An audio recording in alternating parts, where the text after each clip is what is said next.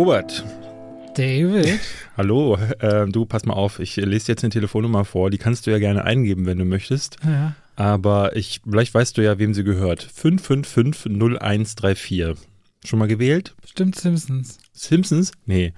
Aber ich sehe, du weißt ungefähr, wovon ich rede. Das ist die Nummer von Marla Singer aus äh, Fight Club. Ah. Ja, also der Tyler Durden wählt die an einem bestimmten Zeitpunkt, weil sie die ihm hinterlassen hat auf so einem Zettel. Stellt sich aber heraus, ein Jahr später guckt man den Film Memento und die Nummer von Teddy, der Typ, der mit dem da der Hauptcharakter eine Menge zu tun hat, der hat dieselbe Telefonnummer. 555 0134. Und das fand ich insofern spannend, weil ich dachte, ich kann mal über dieses Telefonnummer-Ding generell sprechen. Wusstest du, also weißt du, was es mit diesem Telefonnummer, mit dieser Vorwahl auch auf sich hat? Ja, ich glaube, es, gibt- es gibt irgendwie so eine eigene Branche von so gebuchten Nummern, die ins Nirgendwo führen für genau sowas. Nein, Naja, nee, Service-Telefon. Es gibt, es gibt, also es, das, was du jetzt meinst, ist, dass es in der Vergangenheit haben Firmen so äh, Nummern in Filmen oder Serien platziert und die konnte man tatsächlich anrufen und dann war auf der anderen Seite so ein automatischer Anrufbeantworter, der gesagt, hallo, hier ist Arnold Schwarzenegger, ja, ich bin der Terminator, schöne Grüße. Ne, sowas gab's Okay, gut. als Werbeaktion. Aber nein, die 555, ähm, das beruht darauf, dass es in den USA wie hier ja ein Vorwahlsystem gibt. Ja. Ne? 030 ist in Berlin. Die einzige Kombination, oder wahrscheinlich gibt es noch mehrere, aber die Kombination, die es nicht gibt, ist 555. Da, mit, unter dieser Telefonnummer Vorwahl erreichst du in den USA niemanden. Nun war es aber bis zu den 60ern so, dass wenn eine Telefonnummer in einem Film zu sehen war, was nicht oft vorgekommen ist, weil damals waren die Filme ja noch so, dass zum Beispiel nicht auf den Wählprozess geschnitten wurde. Ne? Wenn ich überlege, in den 30ern, 40ern, da waren äh, Filme noch sehr statisch. Aber die ersten Mal, als es passierte, haben Leute natürlich gedacht, Moment mal, Humphrey Bogart ist äh, unter dieser Nummer zu erreichen und haben da angerufen. Das ist mit 10 Dollar die Sekunde wert. Genau, und ähm, das ist dann tatsächlich ähm, wahrscheinlich, also der, die Möglichkeit, dass du ähm, ins Drehbuch eine Telefonnummer rein erfindest, die dann tatsächlich vergeben ist, ist tatsächlich gar nicht mal so gering. Deswegen hat Hollywood ab den 60er Jahren gesagt, wir führen die Vorwahl 555 ein und da gibt es dann halt einfach die Nummer nicht. Und auch da ist es aber zum Teil so, dass solche Nummern manchmal aus Versehen mehrfach vergeben werden oder halt als Easter Egg. Und ich fand das witzig, diese Nummer ist ähm, vielfach verwendet worden. Es gibt im Film Someone Like You, kenne ich nicht, äh, gibt es diese Nummer. Äh, Im Film Harriet the Spy ist auch die 5550134 benutzt worden. Memento, Fight Club, äh, in der Serie Millennium, also alle benutzen die 5550134. Wenn, wenn es wirklich auf dem Planeten jemanden gäbe, der diese Nummer hätte, der würde wahrscheinlich aus dem Telefonieren nicht mehr rauskommen. Ich wollte mal irgendwann demnächst gucken, ob es noch mehrere Telefonnummern gibt, die man immer mal wiedersehen kann. Oder hast du gerade gegoogelt? Nee, ich habe gerade parallel was anderes gegoogelt schon, um ein Stück weit voraus äh, zu blicken, was gleich kommt. Aber ich habe dir zugehört und ja, also ich habe doch aber gesagt, dass es quasi so erschaffene Nummern sind. Du hast gesagt, nein. Nein, nein, das meine ich nicht. Ich, ich hatte rausgehört bei dir, dass du dachtest, dass, was ich gesagt habe, dass man da dann anrufen kann, weil die Firmen so eine Nummer erschaffen. Aber das ist ja keine erschaffene Nummer oder keine erschaffene Vorwahl, sondern diese Vorwahl gibt es halt einfach nicht. Und deswegen äh, wird die genutzt. Verstehe, vielen Dank. Bitte. Und damit herzlich willkommen zu zwei wie Pech und Schwafel. Wir sind wieder zu zweit. Ja. Feedback letzte Woche war eher so down the middle äh, gesplittet. Wobei, eigentlich hatte ich das Gefühl, überall gelesen zu haben, dass das die beste Folge war, die wir je gemacht haben. Genau, ich- Was ich mich ein bisschen auch- beschämt. Es braucht erst Henry in diesem Podcast, dass wir die beste Folge haben. Die Stimmung war einfach gut. Ja, das stimmt aber. Das fand ich auch. die Stimmung war gut. Ähm, es gab aber auch Leute, die sich beschwert haben. Die Gibt's meinten, immer. Henry sei uns reingefallen ins Wort. Wir hätten Henry nicht ausfallen, äh, ausreden lassen, was ne, zugegebenermaßen uns beiden Laberköppen, der musste uns ja ins Wort fallen, damit er auch mal was sagen kann. Aber er hätte auch nicht so viel dazu beigetragen. Wir werden hier sicherlich auch mal einen Gast haben, ähm, der mehr zu solchen Sachen sagen kann. Ich habe schon gehört, ladet doch mal Hand of Blood als nächstes ein. Der würde jetzt wahrscheinlich auch nicht so viel bei, weil der geht halt nicht so oft ins Kino. Ähm, hätte da wahrscheinlich auch nicht so viel zu Aber ich glaube, sagen. der würde einfach äh, witzige und auch interessante Impulse reingeben und die Gespräche würden sich in alle möglichen Richtungen lenken. Insofern, ich, ich finde es ich find's gut, ich bin immer offen für Gäste. Wir schauen da einfach mal. Patrice ist aber auch so einer im Grunde, ne? Könnte man auch mal mit herholen. Ja, Patrice ist, aber äh, Patrice hört nicht auf zu labern. Also der labert halt wirklich, da kommen wir wieder nicht zu Wort. Ich wollte noch ein Feedback oder willst du noch was sagen? Ich wollte sagen, 27. Folge. Also, wenn wir die heute schaffen und der Podcast nicht drauf geht, haben wir den Club der 27 überlebt. Dann sind wir besser als River Phoenix und wer alles? Amy Winehouse, Kurt Cobain, Jim Morrison, Janis Joplin, Jimi Hendrix. Klar. Musiker, Äh, Man kennt das, Musiker. diese Reihe aus Leuten und dann Robert Hofmann und David Hein. Ich glaube, Heath Ledger auch, oder? Ja, kann sein. Ich habe gestern kurz in Dark Knight reingeschaut. Nee, hier ist ähm, älter geworden. Aber man wollte, wollte sich über den Tod dieser Menschen lustig machen. Ja. Es gibt diesen Club der 27. Du hast in Dark Knight gestern reingeschaut. Gestern hast du endlich mal gesehen? Nee, äh, aber ich habe dann, ich habe mal wieder reingeschaut, weil irgendwie hatte ich gestern Abend Langeweile und dachte, ich schau mal irgendwas und habe dann dieses Thumbnail auf Netflix mit dem Joker gesehen und dachte, ach, dessen Performance will ich mal wieder sehen. Und ich merke, dass, und da können wir mal drüber reden irgendwann, der gehört zu den Filmen, die ich damals super gefeiert habe. Es gibt so einige, äh, bei denen das der Fall war und die in den Jahren darauf stark nachgelassen haben. Ich glaube, weil ähm, Dark Knight war so ein Film, den gab es zu der damaligen Zeit in der Größenordnung nicht. Ne? Ich glaube, 2009 kam der und Filme waren, ne, es gab noch Herr der Ringe, aber Filme waren nicht so big. Aber ich finde immer, dass Dark Knight erzählerisch, aber auch was die Figurenzeichnung angeht, hat schon ganz schöne Probleme. Und die kommen jetzt in den Jahren, wo ich merke, jetzt hat sich das so ein bisschen angeglichen und ich habe schon mehr von diesen Sachen gesehen, gerade weil Christopher Nolan ja auch immer mehr rausgebracht hat dass ich den gar nicht mehr so gut finde, ehrlich gesagt. Das finde ich vor allem so spannend, weil du es sagst, weil immer wieder heißt es ja, ja, es, gibt, es gäbe bloß noch Reboots und Remakes und Blockbuster und Fortsetzungen und die sichere Geldmaschine. Ich habe aber ehrlich gesagt das Empfinden, ja, das gibt es, aber es gibt insgesamt einfach so viel mehr Filme, Serien und kreative Konkurrenz, dass einfach sowas wie diese Performance von Heath Ledger damals bei weitem nicht mehr einzigartig ist, so wie sie damals war. Naja. Also allein Joaquin Phoenix Joker später oder wir werden heute über The Suicide Squad reden. Ne? Das ja. ist, sind natürlich alles auch, also also auch richtige Arschlöcher teilweise, die dann mal auf die Leinwand gebannt werden. Aber Apropos Arschlöcher, wir reden auch über Snake Eyes. Da bin ich äh, sehr auf das Gespräch auch gespannt. Und ja, aber dennoch wird man dann gerade in der Retrospektive auch mal gucken müssen, war das dann eben so ein Punkt, der was losgelöst hat, ne? Wie ist dann so eine Figur und so, eine, so, ein, so ein Charakter ja. so?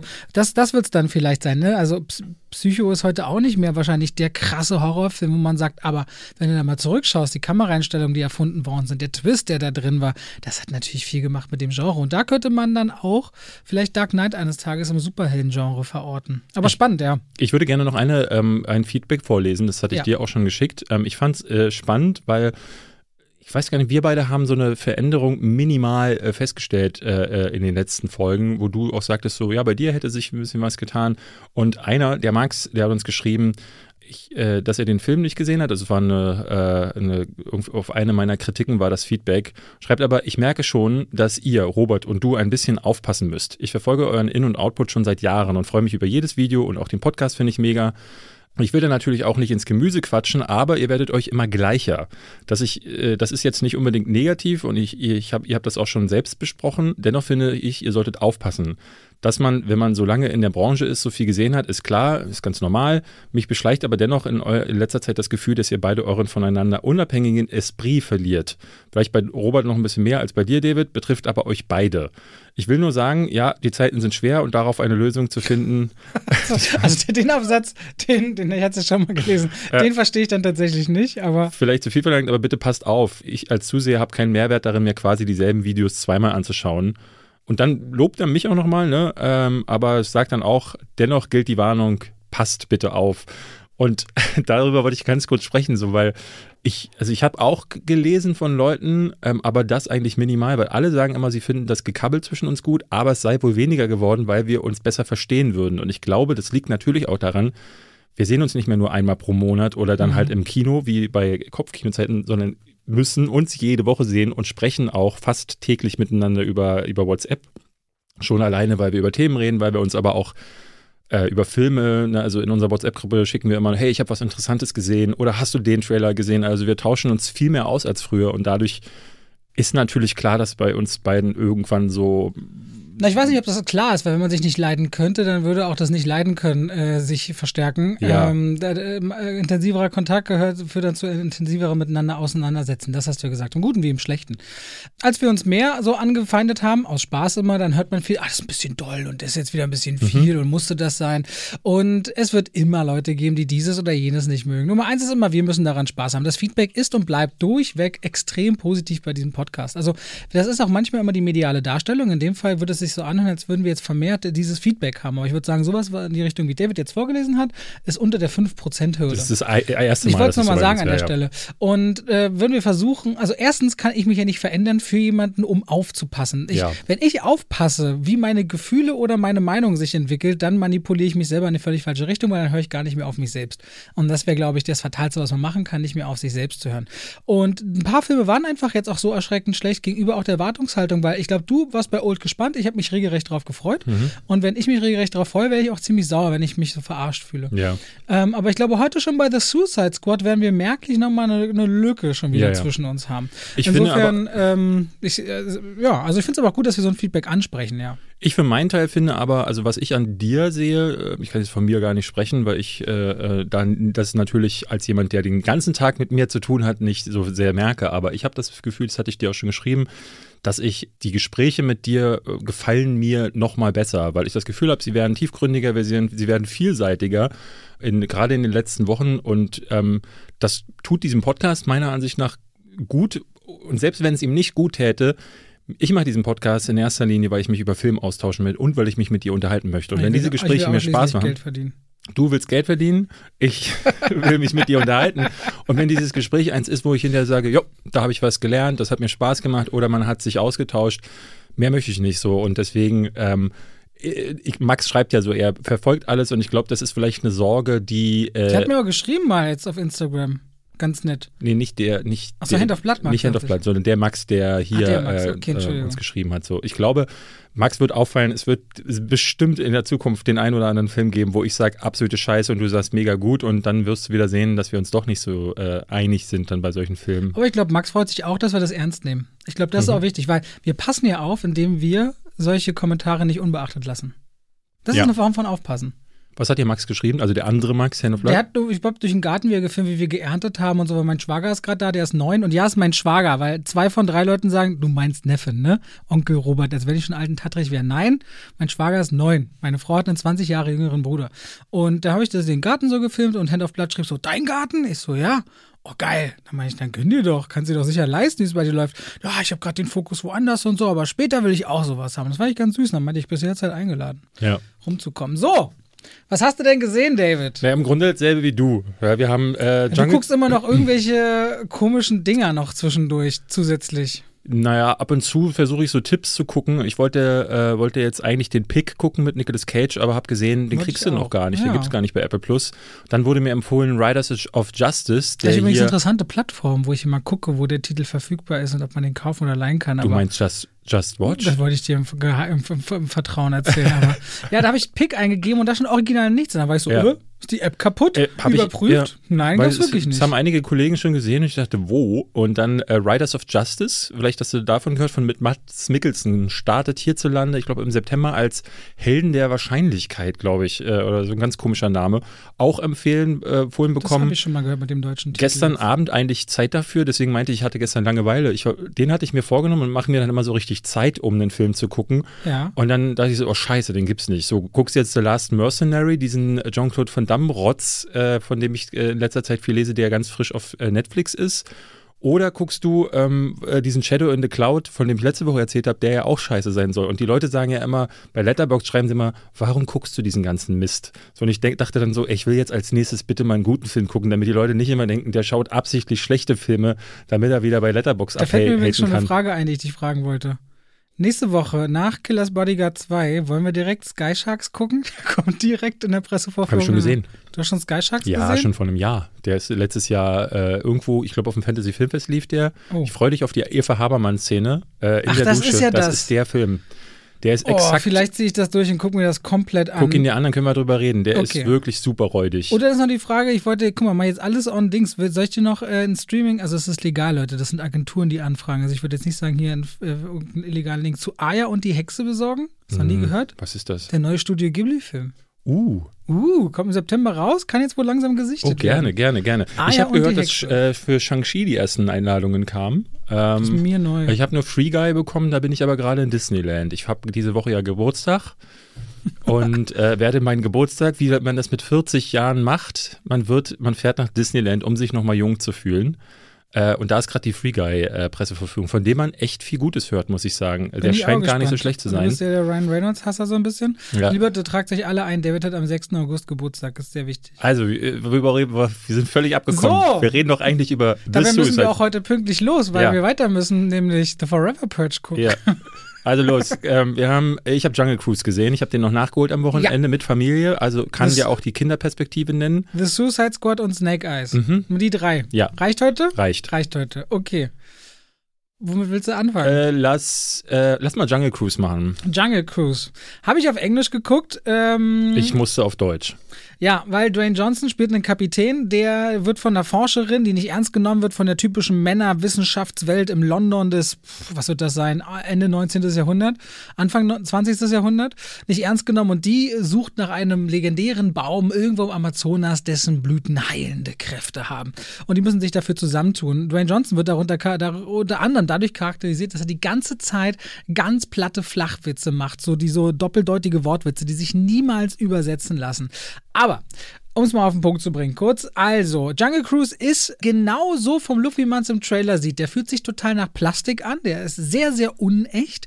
Der ist aber, glaube ich, ähm, ich, ich trotzdem hat sich für mich ein Abenteuergefühl übertragen. Nicht dieses echte Abenteuergefühl von Die verlorene Stadt Z oder so mit Charlie Hunnam, wo dann wirklich in Camera durch den Dschungel und so gelaufen wird.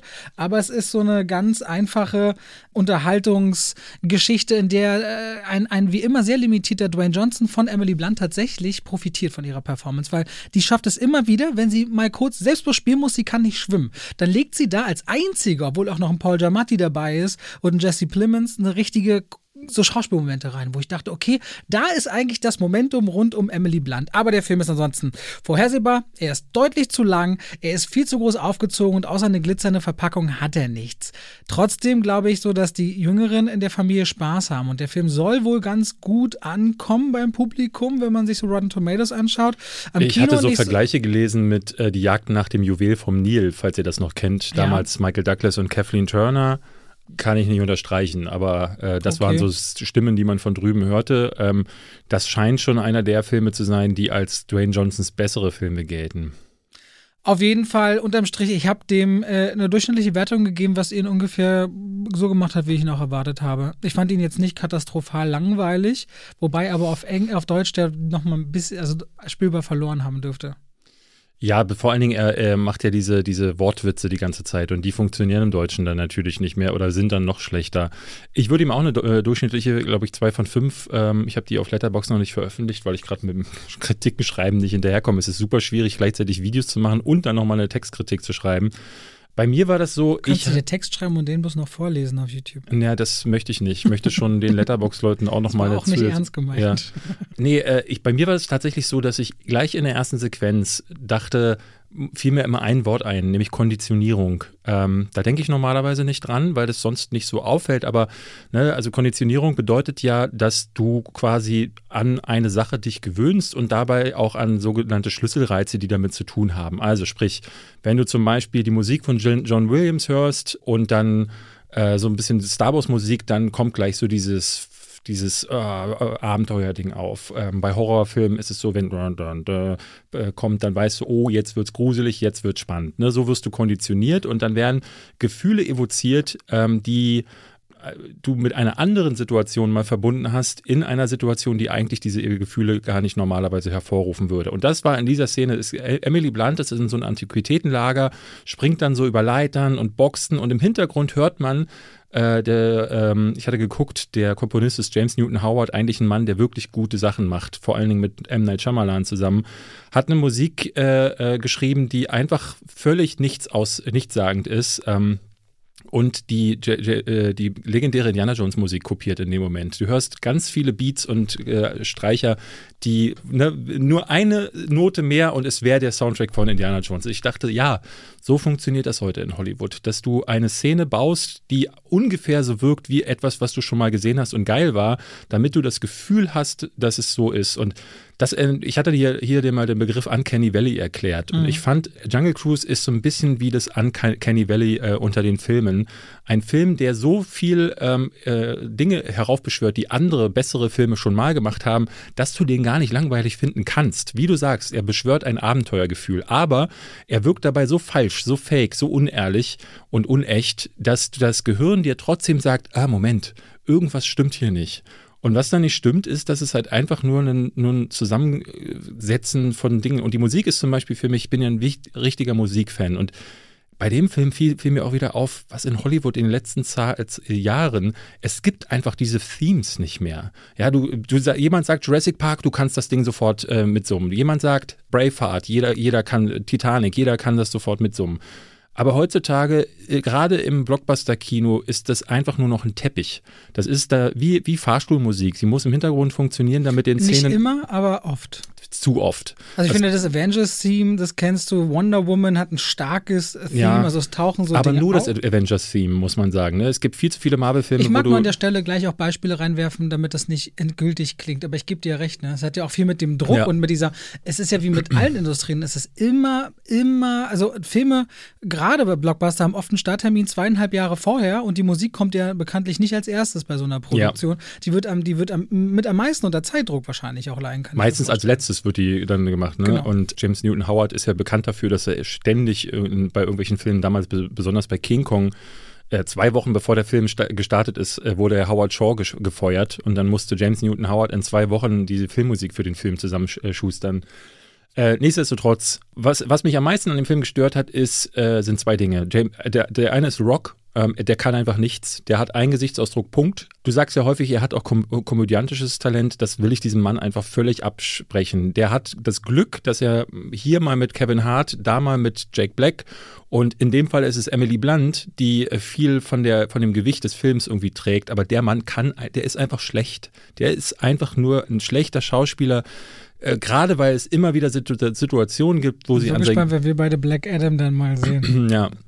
Wenn sie an sein Gesicht dran schneiden ähm, und einfach, es tut sich einfach nichts. Und er nimmt, nimmt wieder die Augenbraue hoch und ich denke so, oh, jetzt in jedem Moment könnte es jetzt sein, dass er, dass er mir jetzt sagt, so, übrigens, Emily, ich bin der hardest man in, in the Showbusiness. Außerdem hatte ich nur sieben Dollar, als ich nach in die USA, in den Dschungel gekommen bin. Und dann entspinnt so eine Liebesgeschichte und die, die funktioniert gar nicht. Das ist so, als würde man bei uns beiden sagen, wir wären ein verliebtes Paar. Glaubt uns auch Ich kein habe die aber auch nicht als Liebesgeschichte empfunden, ehrlicherweise. ja, aber, du- aber also Meinst du, das ist wirklich als Liebesgeschichte Ey, am gemeint? Ende kommen sie doch zusammen.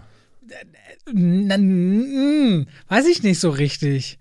Die sind doch am Ende, warte mal, die, die sind am Ende unterwegs, ja, gut. Ja, es wirkt so. Ich, ich glaube nur, dass äh, aufgrund dessen, dass man das, oh, wie reißt man das, dass er jetzt eine andere Perspektive auf ein mögliches Leben hat, dass sie zusammen eine andere Welt erkunden. Ich glaube nicht, die sind ein Paar. Ich glaube, die sind sowas wie Forschungspartner äh, oder sowas. Ich habe die, nee, das ist, Nee? der, der Love Interest, den gibt's mal ganz kurz mit Blicken, aber der bricht dann nicht durch. Ich glaube nicht, dass die ein Paar Ja, sind. aber ich glaube, das passiert eher deswegen also wenn die ein. Paar sein sollten, dann ist es ich richtig glaube, es passiert deswegen wenn, nicht, weil es einfach diese Chemie, so, also ich habe noch nie ein Paar gesehen, das so nicht miteinander funktioniert. Und ich finde, das, was du schon gesagt hast, dieser. Aber deswegen finde ich ganz gut, dass sie noch einen Bruder mit reinstecken. Das haben wir die ganze Zeit nicht erwähnt. Es gibt zu die beiden und dann noch einen Bruder. Aber zu dem möchte ich auch noch was sagen. Ja. Ähm, ähm, der ist ja, äh, hatte ich jetzt mehrfach gelesen, soll ja der erste LGBTQ-Charakter sein, Mhm. der in einem Disney-Film drin vorkommt. Und ich muss ehrlich gesagt sagen, ich fand das mit wirklich am schrecklichsten. Der Bruder von ihr wird als äh, schwul dargestellt. Er sitzt in einer Sequ äh, Sequenz da und ähm, sagt dann zu äh, Dwayne Johnson, naja, ich sollte ja verheiratet werden, aber meine Interessen sind so eher so anders. Und Dwayne guckt ihn so an, sagt so, wie anders? Naja, so anders. Und dann endet die Sequenz. Und ich dachte so, Mann, warum sprecht ihr es dann nicht aus? Warum ist dieser Charakter dann dann drin, wenn man dann doch wieder zu verhuscht ist ja, und weil irgendwie diese Disney Plus in Russland nicht läuft.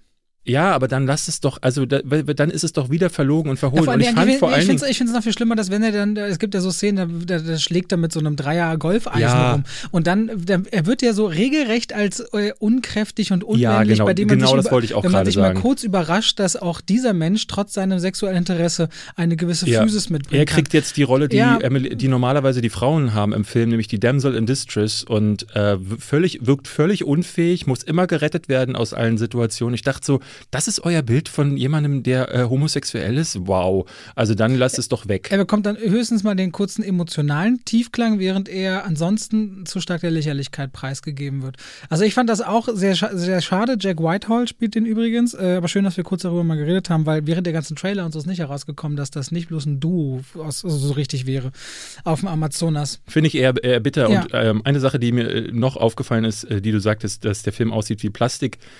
Ich habe mich wirklich schwer getan, eine einzige Sequenz in diesem Film zu sehen, die nicht irgendwie vor einem Greenscreen passiert ist. Und manchmal sah das äh, Compositing so scheiße aus. Also Figur kam rein und du sahst wirklich die, die, diese, diese, diese leicht verschwommenen Ränder um, um den Kopf oder um die Sachen, weil da dann der, der, meistens so bei weißen Sachen wird der, das Grün vom Greenscreen dann reflektiert und dann verschwimmt das leider, wird mit rausgekiet. Bist du sehr nah an der Leinwand gesessen? Äh, in der Mitte, ja. Ich finde, okay. da sieht man es super stark. Und ähm, das Ding ist, ich habe in den letzten Monaten ja von zwei äh, Filmen erzählt, die ich äh, gesehen habe. Ähm, in dem ein echter Dschungel drin vorkommt. Einmal Sorcerer von William Friedkin, wo der halt einfach einen Lastwagen über so eine Hängebrücke fährt. Oder jetzt zuletzt Fitzcarraldo von ähm, äh, Werner Herzog, wo die ein fucking Boot über einen echten Berg rüberziehen. Und gerade ähm, Aguirre, äh, der Zorn Gottes, ähm, der ja auch mit Klaus Kinski von äh, Werner Herzog ist, und Fitzcarraldo wirken beide wie große Vorbilder von äh, Jungle Cruise. Und wenn du überlegst, dass die da ex, die sind dahin und die haben dieses Boot darüber gezogen und die schaffen es hier nicht, das Studio ein einziges Mal zu verlassen und diese Bilder sehen ätzend aus. Ich fand das wirklich schrecklich. Das ist halt extrem spannend, dass du es ansprichst, weil das meinte ich ja vorhin mit In-Camera drehen und meinte die verlorene Stadt Z, weil das einer für mich der letzten ja. typischen so im Dschungel gedrehten Filme ist, aber auch klassisches Popcorn-Kino à la Crocodile Dundee, wo sicherlich auch vor Ort gedreht worden ist, so sieht es für mich mindestens aus, hat eben eine andere Wirkung. Darauf werden wir aber gleich bestimmt mal zu sprechen kommen, weil ja James Gunn auch komplett im Studio gedreht hat. Und da bin ich gespannt, ob du den Look ähnlich so einstufen würdest. Stellenweise ja, stellenweise nein. Aber besonders aber in der Eröffnung, finde ich, äh, sieht es echt gelungen, nicht nach Studio aus. Genau, aber vieles spielt in diesem in, in The Suicide Squad aber auch Indoor, sodass es dann natürlich ne, kein, kein aber Problem trotzdem, ist. diese ganze 70 Vietnam äh, Strand-Feeling, es geht anders, will ich damit sagen. Es geht mhm. anders. Es muss nicht immer zwangsläufig erkennbar sein. Nichtsdestotrotz, im Kino nicht gut gestartet, 30 Millionen Dollar auf Disney Plus am Startwochenende verdient die setzen auf die Mund-zu-Mund-Propaganda und es wird Gespräche in der kommenden Woche über die Fortsetzung geben. Ob einen oh, zweiten Teil zu Jungle Cruise Den hat zumindest nicht. Dwayne Johnson selbst drauf geantwortet auf die Frage eines Users. Äh, da wir später ein paar ein bisschen über News heute reden wollten, die passiert sind. Ich will noch eine Sache ganz kurz sagen. Wollte ich das noch Cruise, kurz erwähnen, ja. Die, äh, die ich gut fand, ne, damit ja. es nicht nur ein Verriss ist. Ähm, weil ich, äh, wie gesagt, dieses, dieses Abenteuerfeeling kommt durchaus ab und zu auf. Ne? Äh, leider ist es hier auch wieder so, es gibt wahnsinnig viele uh, Ungereimtheiten. Ein U-Boot, das einfach durch, einen, äh, durch so ein Flussbett fährt, da, gerade da, wo diese Holzbauten sind, wo ich dachte, wie, wie tief sind eigentlich diese Stangen von diesen Holzhäusern, wenn da ein U-Boot drumherum fahren kann. Äh, oder sie dann aus dem Fluss mit einem Motorboot herausfahren, also aus einer St äh, Flussströmung. Es gab aber eine Szene ganz am Anfang, die fand ich sehr schön, ähm, als er das erste Mal eine Rundfahrt mit seinem Jungle Cruise macht und dann quasi wie in dem Disney, in der Disney-Attraktion, auf der die, dieser Film ja basiert, dann äh, hier und da mal so kleine, ne, so, kommt so ein animatronisches Nilpferd aus dem Wasser. Und muss ich sagen, das fand ich gut. Das war so der, die hätten sich den Emily Blunt-Part sparen können, ja wie Indiana Jones wirkte und hätten damit anfangen sollen. Dann wäre der Film auch gleich nochmal kürzer gewesen. Der ist nämlich zu lang, wie du sagst. Und das fand ich aber schön. Und solche Momente hat er auch. Ich muss aber sagen, die Kleine, mit der ich im Kino war, die hat sich schwer gelangweilt. Du Schade. merktest halt einfach zu lang, zu viel. Also die hat auch häufig nicht gewusst, was, was, ne, was, also, obwohl der Film so banal ist, hat sie oft nicht verstanden, was da gerade passiert. Und es gab dann Szenen, wo sich Ureinwohner miteinander unterhalten die dann aber nur untertitelt sind. Und so eine Sechsjährige, der Film ist ab sechs, kann das nicht lesen. Sondern das ist so, wie, wie unklug ist sowas eigentlich? Also auch am Publikum, am Zielpublikum äh, völlig vorbeigedreht. Äh, äh, klar, das wird sich jetzt, ne, die kommen ja in die Schule mit sechs und dann wird sich irgendwann ändern, aber dann ist vielleicht ab zwölf die bessere Wahl. Aber auch hier fallen mir übrigens noch zwei interessante Dinge ein. Nummer eins, ich habe äh, den, den, den, sag ich mal, die größere Geschichte, die Wendung, nicht mhm. unbedingt gesehen. Ne? Mhm. Äh, das mal positiv. Und jetzt, wo wir später darüber reden, Scarlett Johansson und vielleicht sogar auch Emma Stone Disney verklagen, hat der Jungle Cruise im Grunde das gleiche Problem. Er kam nicht nur im Kino, sondern parallel auf Disney Plus. Ja. Und ich kann mir vorstellen, dass sich Dwayne Johnson, die da nächste Woche hinsetzen, sagt, wollen wir Teil 2 machen, sagen die, na, wissen wir noch warten, läuft nicht gut genug. Na, dann überlege ich euch zu verklagen. Das kann ich mir gut als Druckmittel vorstellen, um das äh, Sequel äh, zur Verhandlung rauszuholen. Aber lass doch mal darüber reden, äh, was du gerade angefangen hast. Das ist nämlich eine News-Story der letzten Woche gewesen, die sehr du willst groß also war. die News jetzt äh, durchmischen mit über die Filme sprechen? Oder dann nach hinten? Na, wir haben ja die, wir haben heute ja eh kein Hauptthema. Gut. Äh, deswegen würde ich es wirklich so machen, dass wir jetzt einfach das gleich mit anfügen. Aber dann würden wir das machen. Aber darf ich an dieser Stelle kurz eine Sache tun? tue. Nämlich in die Werbung gehen. Du tust in die Werbung äh, gehen tun. Ich tue in die Werbung gehen tun. Denn an dieser Stelle wollen wir uns natürlich einmal kurz bedanken bei einem unserer Partner, die schon lange dabei sind und sich auch immer freuen, nämlich Coro Drogerie, liebe Mhm. Ach, Leute. die, ja. Großpackungen zum günstigen Kilopreis. Das heißt vom Bauern, teilweise vom Feld direkt nach Hause. Das spart Verpackungsmüll, spart Transport, es gibt super Preistransparenz. Ich habe so viel inzwischen von Coro ausprobiert und jedes Mal sage ich ja so zu ein paar anderen Sachen was. Jetzt, wo mein Schwager gerade da ist, ich sag dir, schon fertige Tomatensauce mit Nudeln ist natürlich eine Riesensache für ihn. Ähm, oder auch äh, meine Frau, ich bin ja kein Kaffeetrinker, aber die liebt den Kaffee von dort und sagt, warum lachst du jetzt? Ich bin, ich Sie bin liebt- wahnsinnig- sie liebt den ich Kaffee. liebe einfach, wie mit welcher, mit welchem Enthusiasmus. Na, weil ich mich freue, wenn ich Leuten eine Freude machen kann. Ja. Und ich probiere, dann sage ich mal, probier mal aus. Und dann habe ich auch so Abfüllgläser. Und wenn du so eine große Packung aufmachst, dann kannst du nicht mehr, so- also du kannst sie zwar verschließen, aber es ist nie 100% luftdicht. Also fülle ich das in so ein großes Glas und dann mache ich das zu. Das erinnert so wie früher an so Süßigkeitenläden, so diese Bonbons in den Filmen, weißt du? Die haben sie ja auch diese Verpackung. Auf jeden Fall, ich finde es ehrlich gesagt ganz toll. Und auch Nachbarn fragen, die bei uns vorbeikommen und einen Kaffee und so sagen, denn das? Und ich bin ja so ein Überzeuger. Ich, äh, ich influence dann immer gleich die Leute, die nebendran wohnen. Kurzum, ich mag Koro, Leute. Und wenn ihr da mal bestellen wollt, und da gibt es auch, äh, weiß ich nicht, auch gefriergetrocknete Früchte, so Erdbeeren mit weißer Schokolade, gibt es also auch richtig geilen Scheiß zum Naschen. In auch, äh, ihr könnt euch da wirklich mal durchgucken. Die Qualität, ich habe jetzt noch kein Produkt gefunden, was nicht mindestens ziemlich gut war. Ich sag, wie es ist, da kannst du dir einen wegschmunzeln, wie du willst. Ist, äh, du, ich so. freue mich, also ich, Ja. ich bin ja selber begeistert, Ja. auch wenn ich, äh, also die Gastfreundschaft bei mir wurde neulich gefragt, ähm, hast du Wasser? Ich sage so, ja, aus, aus dem Hahn. Hast du Gläser? Nee, sorry, die sind gerade alle dreckig. Und Die- die das ist meine Gastfreundschaft. Hast du Gläser? Nein, das ist dreckig. Ich habe nur zwei Gläser tatsächlich. Also Leute, Koro Drogerie, wenn ihr da auch noch 5% Rabatt sogar wollt, könnt ihr den Code Schwafel5 eingeben. Da unterstützt ihr uns natürlich auch noch mit. Und damit gehen wir auch wieder raus aus der Werbung, rein.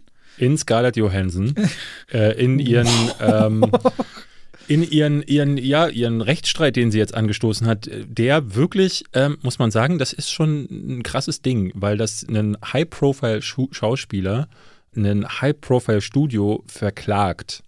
Das, das hat man nicht häufig. So, und gerade Disney, ein so mächtiges Studio, die überall ihre Finger gerade drin haben, ähm, die aber ja auch gesagt hatten, ich hatte neulich ein Interview mit Kevin Feige gelesen, der sagte, sie können sich vorstellen, dass da mit Black Widow noch mehr passiert. Es kann natürlich bedeuten, dass er gesagt hat, so dass vielleicht zum Beispiel die Rolle von Florence Pugh demnächst ausgeführt, äh, ausgefüllt wird. Aber ich hätte gedacht, dass mit Scarlett Johansson vielleicht nochmal da, äh, dahingehend was Ich passieren erzähle kann. kurz die Hintergründe. Sie verklagt nämlich Disney, weil an ihrem Vertrag ist gekoppelt, dass sie neben ihrer festen Gage, die wohl um die 20 Millionen Dollar gewesen sein soll, und jetzt mal unabhängig davon, dass genug Leute sagen, oh, 20 Millionen reichen hier nicht, ist zwar Vorsteuer und Voragenten, aber darum geht es auch überhaupt nicht. Gibt es noch eine Kopplung, dass wenn ein Film am Kino bestimmte Grenzen durchbricht in Einspielergebnissen, gibt es nochmal einen Bonus. Und damit ist natürlich auch verankert, dass man exklusiv einen Film wie gewohnt, als sie Black Widow verhandelt haben, im Kino erstmal zeigt, er dann später woanders rauskommt. So, da aber nun Black Widow auch gegen äh, VIP-Zugang Preisaufschlag auf Disney Plus gestartet ist, gibt es ja einen beachtlichen Teil der Menschen, die nicht ins Kino gegangen sind, sondern zu Hause geschaut haben. Und das wiederum verstößt gegen den Vertrag, beziehungsweise musste man dann gucken, rechnet und wie rechnet man das drauf, um letztendlich dann diese Boni zu ermitteln. Und dagegen klagt jetzt Scarlett Johansson. Äh, Und ich finde das auch durchaus richtig und wichtig, weil Disney umgeht ja auch die Anteile, die sie ans Kino abgeben zum Beispiel. Dann wirst du automatisch vor den Karren gespannt, gegen vielleicht deinen Willen eine Plattform, eine Streaming-Plattform zu promoten. Und gerade als Schauspieler und Filmschaffender kann es ja auch sein, dass du sagst, ich liebe aber eigentlich Kino und ich möchte nicht irgendwo hier und dort landen. Und das könnte aber auch ein wichtiger Präzedenzfall sein, weil gerade Warner bringt 2021 jetzt nicht hierzulande, aber in den USA und in anderen Territorien ihre Kinostarts parallel auf HBO Max raus. Und so verfährt Disney ja auch. Und Emma Stone ging das Gerücht rum, überlege wohl auch wegen Cruella, wo es ja genauso gelaufen ist, äh, vielleicht Klage einzureichen. Habe ich zumindest ein, zwei Mal aufgeschnappt. Aber das mit Scarlett Johansson ist jetzt einfach so. Ja, ich habe äh, äh, gelesen, dass, also Disney hat ein äh, Statement, glaube ich, rausgebracht. Äh, sie sind empört und enttäuscht. Sie bedauern sehr. Was ungefähr auf Deutsch heißt, pass auf. Ja, pass mal auf, Pass du mal alte auf. Kuh. Du wirst richtig weggemacht. äh, Finde ich, also wirklich, ähm, statt zu schreiben, so, ja, das sind, ne, sie schreiben natürlich auch, ja, Corona, Mensch, weißt du denn gar nicht das? Ähm, und das finde ich halt. Das instrumentalisi instrumentalisieren sie in diesem ja, Statement. Genau, eine finde ich ganz, ganz, Weise. äh, ganz, ganz mies, wie sie das spielen. Und wenn das halt mit den Schauspielern, es ist, ist halt so, es war ja damals klar, wir hatten ja darüber gesprochen. Ähm, ich habe ein Video dazu gemacht, dann haben wir auch, glaube ich, sogar in der ersten Folge hier darüber gesprochen äh, vom Podcast, wie wird sich das Kino verändern, was wird Corona machen und dass dieses Streaming-Plattform-Ding jetzt nicht aufhört, das, glaube ich, sind wir uns mittlerweile alle einig. Das Kino kommt zurück, aber ich glaube, die Warner, aber vor allen Dingen auch Disney testen mehr als ähm, willentlich auch, ähm, was kann man darüber hinaus tun, damit man eben ähm, nicht mehr so viel teilen muss mit Kinos, mit irgendwelchen anderen Leuten, mit, ähm, wenn man den Film nach China verkauft und dann zum, da dann weniger Geld zurückbekommt. Oder eben auch mit den Schauspielern. Und das ist natürlich auf allen Ebenen einfach nur gierig und scheiße ähm, für einen Konzern, der äh, ertrinkt in Geld, da zu sagen, okay, die Künstler. Er trinkt in Geld, das glaube ich jetzt nicht, ehrlicherweise. Aber na, nach dem Fox-Kauf sind die verschuldet. Also da, das ist, äh, das war ein teurer Ja, Einkauf. ja ein und dann, und dann die Kauf. Pandemie, die mit 34.000 Kündigungen einhergehen, vor allem in Disneylands. Bin ich mal gespannt, ob du, wenn du die Woche da bist, das eher Ghost Town ist oder ob es da Ja, ja, voll ich, bestückt ich bin, aussieht. bin tatsächlich gespannt. Gerade auch, weil ja äh, Frankreich jetzt schon wieder heißt, die Zahlen steigen so. Und ich dann du auch musst denke in so, Quarantäne, wenn du wiederkommst. nee, noch nicht. Wie? Nee, ist nicht so. Hä? Nein. Doch, seit ersten. Ah, nee, Tests Nein. musst du, ne? Testen. Tests musst du, testen. Das war ja, das ist ja das Absurde. Das ist ja alles abgeschafft worden. Testen war ja gar nicht mehr notwendig äh, Mhm. zwischenzeitlich, wo ich dann denke, wer, wer macht denn das? Also es ist ja wie darüber zu reden, die Masken, also jetzt fangen wir schon wieder mit dem Thema an, aber äh, die Masken wegzulassen, wo ich sagte, das könnt ihr doch als allerletztes machen. Das haben wir uns jetzt alle dran gewöhnt. Wer sie nicht Ja. trägt, der hat halt einfach. Ich habe mir gestern nach einem Jahr weiße Masken endlich mal ein paar graue, blaue, rosane und schwarze gekauft. Das hatte ich schon, äh, zu Weihnachten hatte ich mir Gegönnt. Na, da hatte ich mir, es gibt bei Etsy, das ist doch so eine Plattform, wo du Ja. äh, Künstler äh, beauftragen kannst mit so Sachen. Und da gab es eine Künstlerin, die macht so, äh, die, ich hatte mir eine Prince und eine David Bowie Maske äh, bestellt. Echt? Das ist ja Voll geil. cool. Ja, ja, Was kostet da ein Stück so? unterschiedlich, von 20 Euro bis manchmal auch 30 Euro, aber das, nee, teurer wird's nicht. Okay, das, Das ist ja natürlich krass. teuer für eine Maske, aber das ist ja eine, die kannst du dann waschen und immer wieder benutzen. Wenn es Ja. ein geiles Motiv hat, äh, ist besser, als wenn du jedes Mal 2,50 Euro für eine Wegwerfmaske holst. Okay, aber zurück jetzt mal wieder zu der Verklagerei. Zu der Verklagerei. Ja, ich denke mal, also was glaubst du, ähm, wird das Erfolg haben? Ich bin mir ehrlich gesagt unsicher und ich frage mich auch, was macht das mit der Karriere von Scarlett Johansson? Also ja, ich denke, es wird Erfolg haben. Ich denke, sie wird nie wieder für Disney arbeiten. Das, so wird's rausgehen. Gab es ja in Deutschland schon den Fall. Äh, die deutsche Stimme von Johnny Depp bei Fluch der Karibik Mhm. war ja Markus Off, glaube ich, hieß er. Und ist dann später durch David Nathan ersetzt worden. Und deswegen ist im ersten oder zweiten Teil spricht ja noch eine andere Stimme, Johnny Depp. Mhm. Und dann gab es ja hier ein Gerichtsverfahren, ähm, als, als der Film, es gibt so eine Klausel, du kannst eigentlich, also als, als Synchronsprecher sprichst du eine Rolle und kriegst dafür eine Gage. Sollte aber das künstlerische Werk wieder erwarten sehr viel erfolgreicher sein, als man zum Zeitpunkt der Produktion eingeschätzt hat, dann wird man auch beteiligt an diesem Erfolg. Und das hat Disney wohl gesagt, nee, machen wir nicht, weil das trifft nur auf künstlerische Leistung zu und Synchronsprechen ist keine künstlerische Tätigkeit. Das grenzt sich nicht von Nachrichtensprecherei ab. Und Markus Orff hat dann wohl vor Gericht dem Richter den Text von Johnny Depp einmal als Nachrichtensprecher unemotional vorgelesen und einmal komplett, äh, wie er ihn als Johnny Depp spielt. Und dann hat das Gericht ihm recht gegeben. Markus Orff hat, glaube ich, eine sechsstellige Nachzahlung oder fünfstellige bekommen.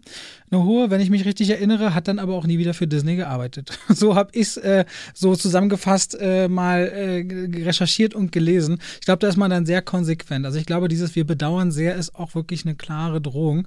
Und ähm, ich glaube, man wollte auch nicht immer in Black Widow weiterarbeiten. Es ging um Florence Pugh, wirklich, wie du vermutet hast. ja, es, Also, also, sie ich hat sich immer verabschiedet von der Rolle. Scarlett Johansson Film. verliert da, glaube ich, wenig, weil ähm, ich kann mir gut vorstellen, also so einen Schritt machst du meiner Ansicht auch nur sehenden Auges. Also wenn du weißt, dass du eh möglicherweise, weil die Bedingungen ähm, am Set nicht so waren, möglicherweise, weil Vertragsverhandlungen ohnehin sich nicht mehr so gut äh, gestaltet haben oder die Verbindungen zu den einzelnen äh, äh, Leuten wie Kevin Feige zum Beispiel nicht mehr so gut liefen, dann würde ich sagen, ne, wenn du dann sagst, okay, es ist abzusehen, dass ich für die eh nicht mehr arbeiten will oder sollte, raus aus der Nummer und zwar mit einem Knall und dann kannst du vielleicht noch ein paar, paar Dollar einsammeln. Ähm, ist halt immer so die Sache, sowas ist ja dann branchenweit so eine Sache, die, wo Leute sagen, hm, ne, die fallen halt den großen Studios in den Rücken, ist, das, ist sie dann noch bankable genug, so ist halt immer so eine Frage, die ich mir stelle, ob ein anderes Studio sagen würde, mit der arbeiten wir nicht, weil sie das Studio im Zweifelsfall verklagt, wenn man da. Wird man wirklich sehen, aber auf jeden Fall wird dieser Fall noch für Furore sorgen und eventuell einige andere Geschichten nach sich ziehen. Also gerade bei Dwayne Johnson, der ist ja nun wirklich. Ich glaube wirklich, er setzt sich hin und sagt, Leute, pass auf. also, das kommt dem vom Timing einfach so gut, das Meeting jetzt äh, abzuhalten in diesem. Gerade wenn der Film jetzt auch nicht so gut gelaufen ist, wie du sagtest. Ja. Ne? Also, äh, für, für Covid-Verhältnisse soll er wohl ganz gut gestartet sein. Unter 30 Millionen, glaube ich, in den USA. 30 Millionen im Kino, ja. Bei einem 200 Millionen Dollar-Film. Ja, aber es für Covid-Verhältnisse, äh, hatte ich gelesen, ist es wohl okay. Ja, aber Fast hat schon gezeigt, dass auch anders geht. Ja, Fast ja. and Furious. Ich hätte zwei Überleitungen. Entweder einmal zu einer anderen News oder zu der einen der anderen beiden Filme. Welche Richtung soll ich gehen? Lass mal einen der anderen Filme. Also bei Disney, erinnert ihr euch noch, gab es ja schon mal Streit, als man James Gunn rausgeworfen hat nach Guardians ich, of the Galaxy ich dachte, 1. Die Charaktere in Snake Eyes streiten sich auch. Nein, nee, komm, das ist gar keine schlechte Überleitung. Hat man ihn rausgeworfen äh, nach Guardians of the Galaxy 1 und 2 wegen alter Tweets, obwohl er sich auch entschuldigt hatte und das gab, oder auch glaubwürdig entschuldigt hatte und eine ganze Menge Rückenwind auch von der Crew gab. Inzwischen ist er zurück für Guardians of the Galaxy 3, aber Warner war klug genug äh, zu sagen, oh, der ist gerade frei, der ist kreativ. Rein. Willst du nicht aus unserem Suicide Squad was gänzlich anderes machen? Und er hat gesagt, ja, das klingt nicht uninteressant, aber ich habe zwei Regeln. Erstens, ich nehme welche Figur ich auch immer will, egal wie unbekannt sie ist mir aus der DC-Welt heraus. Und zweitens, ich darf machen, was ich will und ihr kürzt da gefälligst kein bisschen ein. Das waren seine beiden Regeln. Sie haben gesagt, ja. War raus, keine, keine gute Idee von Warner, das raus, zu sagen. Raus kommt The Suicide Squad, der heute in den Kino startet. Vielleicht, um nochmal kurz zurückzublicken, der erste Suicide Squad von David Ayer ist ja ähm, bekanntermaßen, er hat das in der Vergangenheit, und da werden wir auch gleich nochmal darüber reden, ähm, äh, immer wieder gesagt, da ist Warner reingegrätscht von links und rechts. Der wurde immer wieder umgedreht. Es gab alle möglichen Szenen, die dann umgestellt wurden. Der, der Tonfall soll wohl hart auf Comedy gebürstet worden sein im Nachhinein, sodass der Film, der dabei rauskam, den wir da auch kennen, äh, super uneben wirkte. Ne? Der erste Suicide Squad ist ein Flickenteppich, der, wo man auch merkt, da, ne, was ist das? Ist da eine Vision dahinter? Kann man sich gar nicht so richtig vorstellen. Der hier hat dieses Problem jetzt eben nicht mehr. Man merkt, dass James Gunn relative Freiheit bekommen hat und ich glaube sogar absolute Freiheit. Selbst wenn, ne? man merkt, merkt es an und das äh, finde ich im Positiven gut und im Negativen schlecht, weil ich halt das Problem habe mit dem Film, ähm, dass ne, er hat beim Drehbuch hatte ich auch das Gefühl, dass das ein Flickenteppich ist. Ich hatte viel, viel Probleme damit. Es sind viel zu viele Figuren für mich gewesen. Ähm, es sind viel zu viele Plot-Ebenen gewesen, sodass es auch immer wieder Situationen gab, wo so, so Textnachrichten da standen wie acht Minuten später. Vor zehn Minuten passierte dieses und jenes. Meanwhile passierte das bei Harley Quinn. Und da, da dachte ich so, also sie muss so viel parallel umherspringen. Und dann ist er wieder beim Bösewicht. Und dann ist er wieder hier. Und dann hat die Figur nochmal was zu sagen. Und keine dieser Figuren habe ich dadurch in irgendeiner Form kennengelernt. Und Suicide Squad macht das, was Suicide Squad 1 hätte auch schon tun können ähm, oder sollen, äh, nämlich dieses Suicide tatsächlich einzulösen. Es sterben Figuren. Ja, das kann man schon mal sagen. Das hat James Gunn im Vorfeld auch immer wieder betont. Er macht, was er will. Und mal gucken, wer am Ende überlebt. Ich war bei, also keine dieser Figuren war mir in irgendeiner Form, lag mir am Herzen. Ich habe die ganze Zeit gedacht, pff, ja, okay. Ähm, weil ich mit keiner davon in irgendeiner Form connecten konnte. Ob es jetzt die Hauptfiguren um John Cena oder Idris Elba so waren, ähm, oder auch die kleineren Figuren. Gerade beim Peacemaker fand ich das besonders spannend. Den mochte ich zum Beispiel sehr von John Cena. Der blüht richtig auf in der Rolle. Ganz anders als Fast and Furious. Exakt, Ganz perfekt. Anders. Da merkst du, du hast es ja auch bei Fast and the Furious bei der Kritik gesagt, John Cena ist perfekt in Comedy-Rollen. Und das macht er wirklich spitze ähm, in, dieser, in dieser Figur, so, so tump und doof und äh, aber naiv, aber irgendwie liebenswürdig. Aber diese Figur kriegt eine Entwicklung äh, aufgeschrieben, die sich nicht ergibt. Einfach dadurch, dass ich, ähm, ähm, es gibt ähm, diese Szene am Anfang, wo er sagt, äh, ich bin der Peacemaker, dann sitzt er in diesem Raum, fragt so, das Starfish ist ein äh, Slang-Term für for Butthole. Ähm, hat das irgendeine Connection miteinander? Den, den Witz fand ich ganz okay im Trailer, dann sagt er das mit den Penissen am Strand, den fand ich furchtbar im Trailer. und so zwei, drei Situationen, die auch im Trailer vorkamen. Diese Figur existiert ausschließlich auf Trailerlänge. Es gibt fast keine Szenen, die darüber hinausgehen, von denen, die mir im Kopf geblieben sind, bis jetzt auf diese eine Sequenz, wo er und Bloodsport quasi in Das so ist aber eine Megasequenz. das ist eine Megasequenz, aber die, das ist die einzige, die mir äh, einfiel, wo ich dachte, da kommt er noch mal ein bisschen zur Geltung. Und so geht es aber allen Figuren. Ich fand Bloodsport, also Idris Elba, das richtig stimmt gut. nicht. Also, was heißt, das stimmt nicht? Es gibt diesen äh, Polka-Dot Man, den ich überhaupt nicht auf dem Schirm hatte.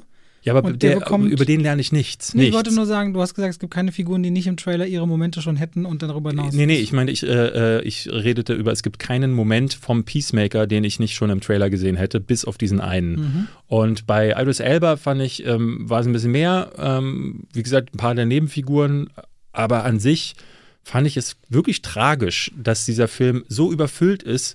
Ähm, Gerade obwohl die Plot, der, der, der Hauptplot, also der überliegende Plot, äh, ähm, den fand ich gleichermaßen viel zu simpel. Also im Grunde ist es nur, da ist eine Insel, da sind ein paar Diktatoren, macht die platt. Aber dafür, dass der so simpel war, war er viel zu kompliziert erzählt und zu komplex. Und ich dachte, das passt null zusammen. Ja, du hast voll recht. Also du hast voll recht. Das sind Trash. Das sind, also ich, Ja, hatte, ich, ja. hatte, ich hatte irgendwo gelesen, es ist ein 200 Millionen Dollar Troma-Film. Das ist ein, ein bisschen wie Operation Overlord, den ich ja auch Ja. damals, der war auch wie 80 Millionen und ein Trash-Film, aber den konnte man halt auch genau dafür feiern. Also ich finde, du hast, ich gebe dir voll deine Punkte, bin ich ganz bei dir. Aber gerade dieses Hin und Her und währenddessen oder vor acht Minuten hier, so lesen sich immer wieder mal Comics. Also ich hatte das Gefühl, tatsächlich in so einem verrückten Comic rumzublättern, als ich Suicide Squad gesehen aber in dem habe. Comic kann ich mir die Ruhe nehmen, vor und zurück Ja. zu blättern oder Aber auch ich- mal auf einem Panel zu aber bleiben. wenn ich sage, wie fühlt es sich für mich an, dachte ich, das fühlt sich tatsächlich wie ein Comic an. Und die Eröffnungssequenz ist so ultra brutal, dass sie mich, sie hat schon ein bisschen so Soldat James Ryan Anleihe tatsächlich, wo ich so dachte, alter Falter, was geht denn hier? Und ich habe auch nicht kommen sehen, welche Figuren in welcher Reihenfolge wie miteinander zu tun haben und aufeinandertreffen. Das ist auch nochmal anders erzählt, als ich dachte. Aber kurzum, ich mag diese absolut kreative Brutalität. Das ist mal wirklich wieder für Erwachsene was, auch auf einem Level, wo Deadpool noch wie in Kinderschuhen steckt. Im Vergleich dazu, es ist, es ist albern, es ist komplett drüber. Also der ganze Film ist ein kompletter Schrei, der einfach nie aufhört. Aber genau das hat mir gut getan bei diesem Film und ihn mir anzuschauen. Also ich, ich persönlich sehe sehe das so in Ansätzen so. Ich, ich habe ähm, wirklich, ich merkte beim Film, ähm, weil ich mich sehr drauf gefreut habe, sehr, sehr sogar. Ich liebe James Gunn's ähm, Super, ähm, falls du den gesehen hast, mit Ryan, äh, wie heißt der nochmal? Nicht Gosling, nicht äh, Ryan Dunn? Nee, äh, egal. Ähm, das, Philipp, nein, Ryan, nee, Ryan, Ryan, Philipp, nee, ne? Nee, egal.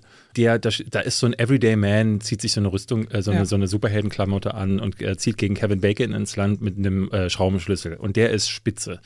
Ähm, ich mag Slither auch, wobei Slither nicht so perfekt ist, aber die, die Effekte waren damals ähm, sehr schön schmadderig.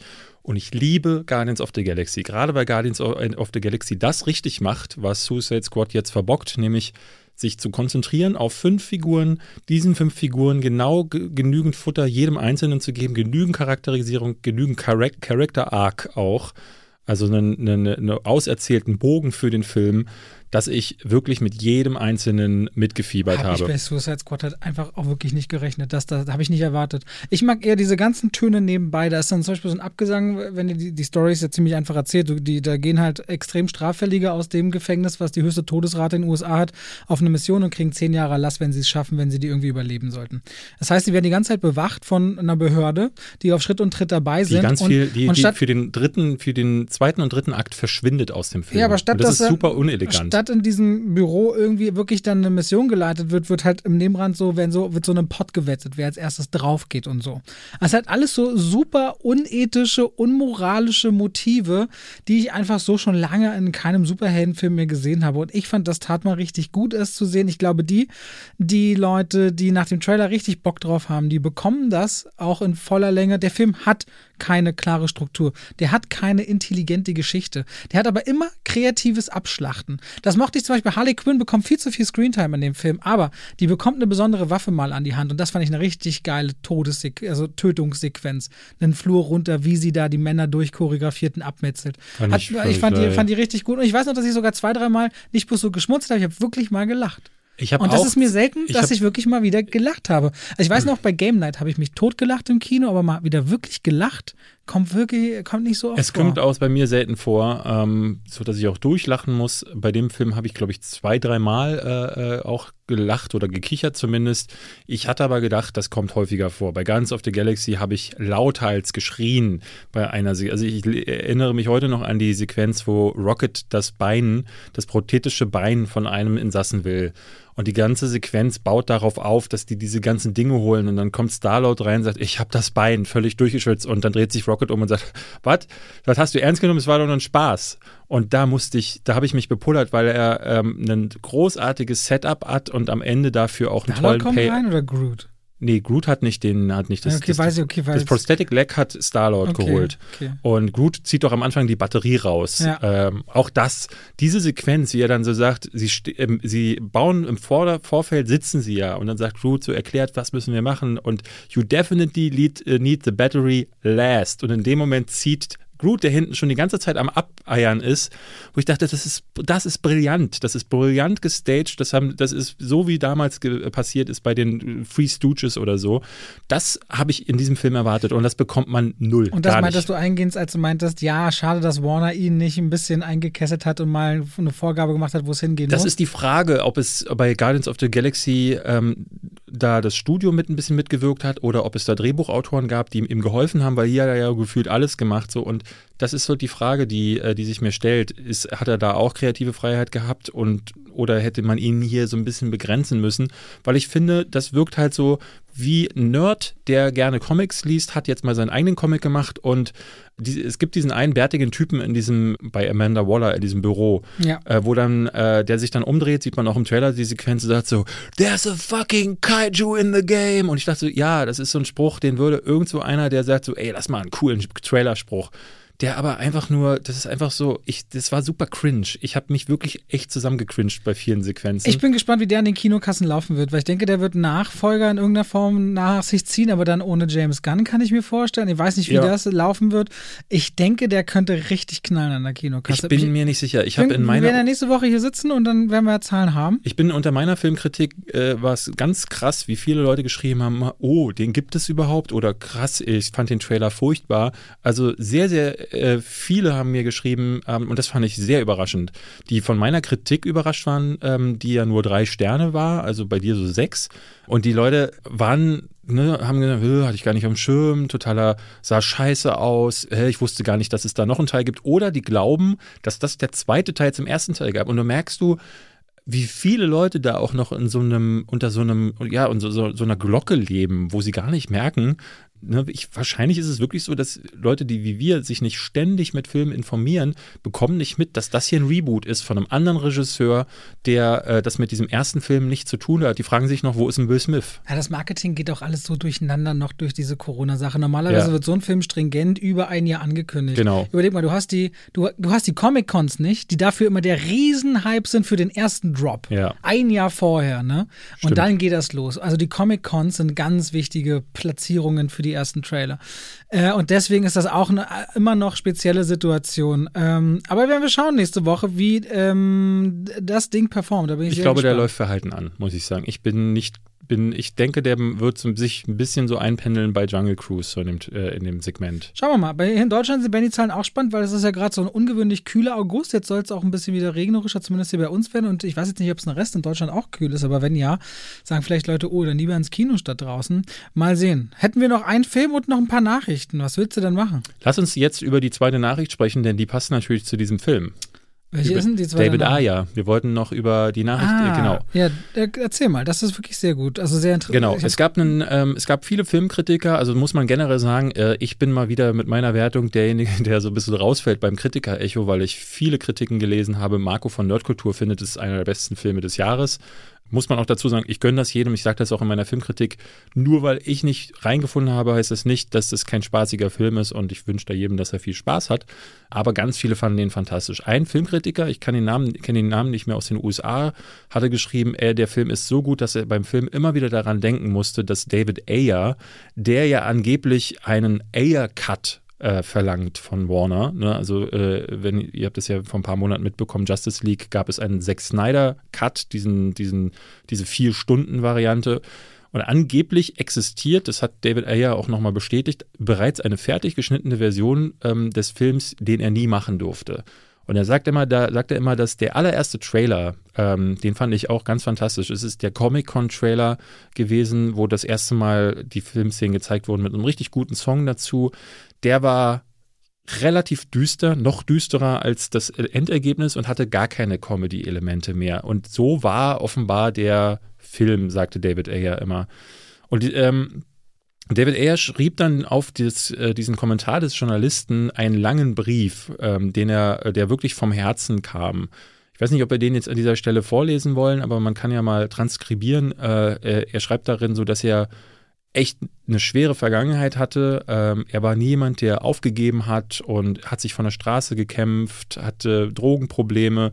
In seiner Nachbarschaft wurden ständig Leute erschossen, etc. etc. Und von diesen ganzen Erfahrungen, aber auch so diesen schlimmen ähm, äh, Kindheitserlebnissen auch, und auch immer, dass man immer wieder zu Boden geschmissen wurde, da äh, rührten dann so Drehbücher wie Training Day her. Und dann hat er den, dann hat er Suicide Squad gemacht und hat da echt einen richtig guten eine richtig gute Version abgeliefert mit äh, ne, dramatischen Elementen und der sich auch sehr rund anfühlte. Und dann wurde ihm diese Version weggenommen. Und es war wirklich, äh, er sagt das wirklich äh, furchtbar, nach Hause zu kommen, zur Familie und jeden Tag trotzdem zur Arbeit gehen zu müssen, obwohl da jemand deine Vision zerstört und dich als Künstler nicht einen Künstler sein lässt. Und das muss ich sagen, das stelle ich mir ganz furchtbar vor, wenn jemand mittendrin sagt, nee, du machst jetzt das, was wir, äh, was wir sagen. Ähm, weil für, für einen Künstler ist sowas, ne, wenn du am Fließband arbeitest und den ganzen Tag Sachen zusammenschraubst äh, nach, äh, nach Vorgabe, okay, dann man kennt es nicht halt nicht anders, aber als Künstler ist es halt dein, dein Leben, dein Tag, Tagesalltag, dass du selbst mitentscheiden kannst. Und das wurde ihm genommen und er wird nicht, er wird nicht aufhören. Er freut sich super für James Gunn und auch für den Erfolg, der vielleicht kommen würde, aber er wird nicht aufhören, dafür zu kämpfen, dass auch seine Vision irgendwann mal sichtbar ist. Und da war ich sehr fand ich sehr spannend. Es waren sehr unterschiedliche, sehr unterschiedliche Reaktionen, die man darauf lesen konnte. Batz zum Beispiel, über den wir schon gesprochen hatten, sagte, der Mann braucht Therapie. Und ja, ich glaube, der äh, hat auf jeden Fall ein Demo, paar Dämonen, die er nicht überwunden hat. Ähm, es gab viele, die meinten so, ach, hör doch auf, äh, äh, dich, äh, dich zu beklagen und viele, die ihm natürlich beigepflichtet haben. Und jetzt wollen wir mal darüber reden. Ja, mir ging das ehrlich gesagt auch unter die Haut, weil ich mich gefragt hatte, woher kommt dieser ganze Unterton, also dass er so weit in die Vergangenheit zurückgreift. Und was er damit klar macht, ist einfach nur, dass er jemand, oder nicht nur, ist, dass jemand ist, der hat schon so viel Dreck gesehen, ihm geht's gut im Leben, aber er wird halt auf jeden Fall für die Dinge weitermachen, die ihm persönlich am Herzen liegen und dass er deswegen auch vor niemandem Angst hat, weil er schon so viel Mist im Leben erlebt hat und holt sich damit quasi die Glaubwürdigkeit dafür ab und versucht den Leuten zu beschreiben, äh, warum es ihm eben wichtig ist, seine Vision umzusetzen. Ich fand es ehrlich gesagt ganz schön, dass er trotzdem eben sagt, ey, King James, also sagt er, er sagt James King of Kings oder so nennt er ihn ja sogar James Gunn. Nee, Miracle of Miracles. Oder Miracle er. of Miracles äh, nennt er ihn und dass er das also auf den Weg gibt und dass er das so feiert und äh, da keine, keine, keine keine, keine Wut schüren will, wobei es einen kleinen Seitenhieb ja auch auf JJ, äh, auf, auf, auf Zack Snyder gibt, so ein bisschen, weil er sagt, es gibt einen Air-Cut, aber keine Sorge, es ist kein 10-Stunden-Air-Cut oder irgendwas in die Richtung, sagt er ja. Mir ist es unter die Haut gegangen, weil ich das Gefühl hatte, hier hat jemand was zu sagen und vor allem er sagt am Ende auch, das war jetzt auch alles, was ich zu diesem Thema sagen werde und ich werde mich nie wieder dazu äußern. Dass er noch einmal so einen Punkt setzen wollte und und eben klar macht, dass er sich nicht über den Mund fahren lässt und auch nicht ständig dafür ausgelacht werden will, was er da für eine Version mal abgeliefert hat. Aber das ist nicht seine Version. Ich glaube, ihm geht es nicht gut. Also man merkt das äh, in diesem Statement so ein bisschen. Also ich will jetzt keine Psycho Psychoanalyse betreiben, aber ähm, dass ähm, Suicide Squad eine wichtige Zäsur in seiner Karriere war, weil bis dahin hat er viel machen dürfen. Ich, ich würde nicht sagen, dass es nur Suicide Squad war, weil ich glaube, der letzte Sargnagel für seine Karriere war Bright und dann, äh, wir haben vor ein paar Wochen mal hier über The Tax Collector gesprochen, wenn ja. du dich entsinnst, der Shia LaBeouf-Film, den ich auch grottenschlecht fand. Also David Ayer war immer Hit or Miss. Äh, du hattest hier und da mal einen ganz guten Film. Ne, Training Day ist sicherlich sein Höhepunkt gewesen, aber dann waren da immer wieder Sachen dabei wie Sabotage, wie Bright, wie The Tax Collector, wie und Suicide Squad nehme ich mal raus, denn wenn das wirklich von Warner angegangen wurde, dann muss man sagen, ja, okay. Aber ich habe äh, viel darüber jetzt in den letzten Tagen gelesen und ähm, ich gehe eigentlich eher mit den Stimmen mit, die sagen, dass sie nicht daran glauben, dass dieser Original-Cut besser ist. Denn der Mann, der dafür verantwortlich ist, dass Jared Leto gecastet wurde und ihm diese Rolle so hat spielen lassen, Ähm, der Mann, der äh, mit Cara Delevingne eine Frau gecastet hat, die ne, am Schauspiel wirklich nicht viel zu suchen hat und der diesen Hauptplot, der, also diese, diese Grundstruktur des Plots war ja auch nicht gut der sich, äh, der Harley Quinn komplett sexualisiert hat und im Grunde auf sämtliche anderen äh, Character Traits bei ihr äh, äh verzichtet hat, das, dieser Mann ähm, ähm, hat ja kreative Entscheidungen getroffen, die in diesem Film immer noch zu sehen sind. Und ich gehe damit, ich glaube nicht, dass äh, ein, weil er sagt so, ja, der komplette dritte Akt wurde verändert. Das äh, sorgt aber nicht dafür, dass die ersten beiden Akte viel besser sind. Ne? Also auch in seinem Film ist es ja so, dass die Charaktere im Grunde nicht viel, viel Fleisch auf den Rippen haben äh, dass die Charaktere auch vor allen Dingen wahnsinnig austauschen. Ich glaube, bis auf Will Smith und Harley Quinn ähm, gibt es niemanden, der wirklich erinnerungswürdig in dem Film ist. Selbst Jared Leto ist eigentlich so eine Figur, die will man, die, die will man nur vergraben ja. im Gedächtnis. Will Smith wäre übrigens für This Suicide Squad auch wiedergekehrt. Er hatte aber Probleme mit dem Terminkalender und wenn es mal weitergeht, dann kehrt er vielleicht auch zurück und man hat auch kurzfristig überlegt, Idris Elba ihn ersetzen zu lassen, hat aber dann auf die Figur des Bloodsport umgeswitcht. Das vielleicht auch nochmal als Info am Rande. Ja, und ich, äh, ich, ich finde es super schade, was da immer wieder passiert, ne? Dass also Studiobosse ähm, reingrätschen und jemanden disownen. Äh, es ist natürlich immer schwierig, weil jemand beschützt sein Investment. Das mhm. ist natürlich ein Thema. Ne? Jemand packt Geld wohin und bekommt die Aufgabe, auch ähm, für ja, Aktionäre und man daraus muss dazu sagen, der Film wurde wohl gescreent, also es gab ein Testscreening und ist wohl komplett durchgefallen. Erst dann werden die meisten Studios ja äh, sehr, sehr ängstlich, wenn sie merken, so, hui, äh, der kommt ja gar nicht an und selbst auch bei uns im internen Screening merkt man, das gefällt uns nicht, dann werden sie nervös. Das heißt, das muss man ihnen auch lassen. Ne? Wenn du einen Auftrag bekommst von jemandem, der dir das Geld dafür gibt, äh, es ist ja wie ne, im Handwerk. Du sollst ein Haus, einen, einen äh, Tisch zusammenbauen und dann ist der aber nicht rund, sondern eckig. Dann sagst du halt, ey, sorry, geh zurück und mach einen runden Tisch daraus. Ne, das, das, äh, als Dienstleister hast du das so abzuliefern, ob du Künstler bist oder nicht. Und das ist halt das Ding. Ähm, das muss man oft sagen. Wenn du einen, einen Autor oder so einen Director bist, der gleichzeitig auch noch seine eigenen Filme produziert und schreibt, dann kannst du dir das leisten. Aber wenn du ein Auftragnehmer bist, bist du irgendwo auch Dienstleister. So schlimm es sich anhört, ähm, dann musst du dich da ein bisschen fügen. Aber ja, trotzdem stelle ich mir die Realität halt einfach grausam vor, weil das Geld, das du dann da bekommst, würdest du alleine nicht auftreiben können. Also Van Gogh ist bis zum Ende sterbensarm gewesen, weil er seine Werke nie verkaufen wollte. ja, aber so ist dann, ist dann, ist man, dann man kann nicht Seite. sagen, dass Van Gogh wirklich glücklich gewirkt hat. So, sonst hätte ich gesagt, naja, wenn er glücklich damit ist, aber wenn du dir im äh, Opiumrausch dein Ohr abschneidest, wirkt das eher so ein bisschen destruktiv. Passt ähm, aber auch zu Suicide Squad. Ja. Wäre eine Sequenz, die würde da reinpassen. Du, wir sind bei einer Stunde. Ich will jetzt nicht einbremsen, aber ich wollte fragen, äh, haben, es gibt noch so ein paar kleine Nachrichten, die ich eigentlich ganz spannend mal finde. Da war die noch, oder wolltest du gar nicht keine mehr aufgreifen, weil Snake Eyes startet erst am 19. August, also wir können es auch Zeit lassen. Können wir nächste Folge oder übernächste Was Folge Was hättest du denn noch für Nachrichten? Na, ich finde so, ich, äh, zum Beispiel für dich, ich würde sagen, Michael Bay, äh, es kommt ein neuer Teenage Mutant Ninja Turtles Film. Ja, also ich habe diese Sachen auch gelesen, auch dass Expendables 4 kommen soll, aber ich habe dann immer gedacht, was sollen wir im Podcast noch sagen, außer aha. Na, ich finde es ganz gut, aber was ich zumindest ganz gut finde, ist den Leuten einmal auf den Weg zu gehen, weil wir haben über Herr der Ringe geredet, dass zumindest das erste Bild raus ist und dass die Serie am 2. September nächsten Jahres startet. Das ist da alles, was man viele. dazu sagen kann. Und Reese Witherspoon wollte ich noch sagen, weil die ist ja in Deutschland nicht so sehr bekannt, aber wusstest du eigentlich, weißt du, du weißt bestimmt, was für eine riesen Lichtgestalt in den USA ist, oder? Reese Witherspoon? Ja. Nee. Nie gewusst? Nee. Reese Witherspoon hat ein, ein für, für Frauenbewegung ein Riesenthema in den USA. Also ganz, sie hat eine Ultra-Fanbase. Also die ist dort ein Triple-A-Star. Hey, die macht doch seit Jahren nichts mehr. Mitnichten. Im, Im Film, aber ja. wo macht sie denn sonst sie was? Sie ist richtig fett mit den krassesten Serien am Start. Auf jeden Fall, sie hatte gemacht äh, The Morning Show, Big Little Lies und Little Fires Everywhere, überall die Hauptdarstellerin und hat jetzt ihre Company verkauft äh, für 900 Millionen Dollar. Was? Die ist fast Milliardärin geworden, zusammen mit ihrem Mann und hat noch zwei Geschäftspartner. Was für eine Company äh, denn? Hello Sunshine. Hello Sunshine ist ihre Produktionsfirma, mit der sie diese drei Serien unter anderem gemacht hat. Für Apple TV, für Hulu und so weiter produziert. Aber wer verkauft denn eine Produktionsfirma, wo, also ich meine, das ist ja wie zu sagen, hey, hier, ich verkaufe dir. Private Equity Giant Blackstone, ein neues Sammelsorium, weil jetzt ja viele so gucken, kriegen wir neue Medienkonzerne zusammen. Also Discovery hat ja Warner Media geschluckt, weg von ATT.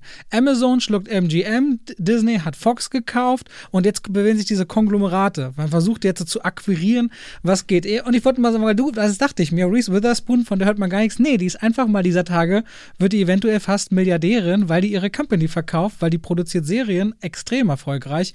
Und ich weiß nicht, du hast das, du, ich glaube, du hast nicht eine der drei Serien geguckt, oder? Little Fires Everywhere, Nee, The Morning Show und mich nicht. Oh, das sind alles drei richtig starke Serien. Vor allem Big Little Lies und Morning Show. Und ich glaube, Big Little Lies ist auch voll was für dich, weil das eine sehr miese, fiese, gut, richtig gut geschriebene Serie, die da besetzt ist. Wollte ich nur mal sagen, weil ich glaube, in Deutschland sagt keiner Reese Witherspoon, Eiskalte Engel ist doch schon so lange her. Ja, ja, ich Äh, hatte gelesen, dass sie in Legally Blonde 3 mitspielen soll. Also, dass die das Ding wieder hochholen Wann, wann wollen. immer du Reese Witherspoon auf einer Bühne siehst, bei einer Laudatio oder so, die nennen sie alle so die Queen und sowas. Die spielt gefühlt auf einem Oprah Winfrey-Level mit in den USA. Das What? ist eine Riesendiskrepanz zu Deutschland. Wirklich, ein enormer Unterschied. Das wollte ich auch nochmal an der Stelle sagen. Wir können auch noch über Snake Eyes reden, wenn wir du haben, glaube ich, wirklich zu lange gelabert jetzt. Dann, dann machen wir es so, wir schieben Snake Eyes auf nächste Woche. Die Kritik haben, werden wir ja beide auf dem Kanal schon haben. Dann könnt ihr euch schon mal angucken, da äh, informieren und wisst dann, dass ihr euch den nicht angucken. Ich glaube, da sind wir uns einig, oder?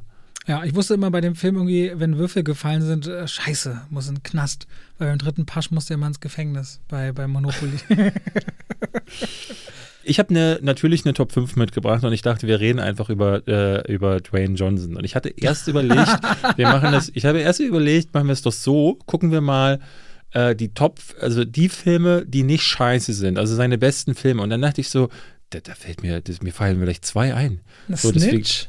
Und dann diese eine, irgendwas cool, Get, Get cool, get cool, get cool. Das sind die beiden, die mir einfallen würden. Snitch. Ähm, Ähm. wobei Snitch wüsste ich nicht mal, ob ich den so gut fand. Ähm, Ballers ist noch schon eine Serie. Ähm, Ähm. vielleicht am Anfang so Sachen wie Walking Tall fand ich noch ganz nett oder wie, wie, wie, Ich glaube Fast and Furious 6 oder so. Die ersten, wo er auftaucht. Ich würde aber lieber über die schlechten. Komm, lass uns Oder über, hätte Vajana gezählt, weil er ja, Mau ist? ja, ja. Aber lass uns mal über die schlechtesten. Ich will die fünf schlechtesten. Skyscraper. Skyscraper, ja, auf Karl. Der, der Trailer war alles. Die haben einen dreieinhalb Minuten, sorry Universal, aber die haben einen dreieinhalb Minuten Trailer am Ende rausgehauen, der wirklich der Film chronologisch von vorne bis hinten. Das ich war finde richtig alles, übel. alles, was er mit Rawson Marshall Thurber macht, ähm, das ist so, das ist so ein Typ, der hat vorher ähm, Völkerball, äh, Dodgeball gemacht. Ah, Dodgeball, okay. dieser Völkerballfilm. Ja, ja.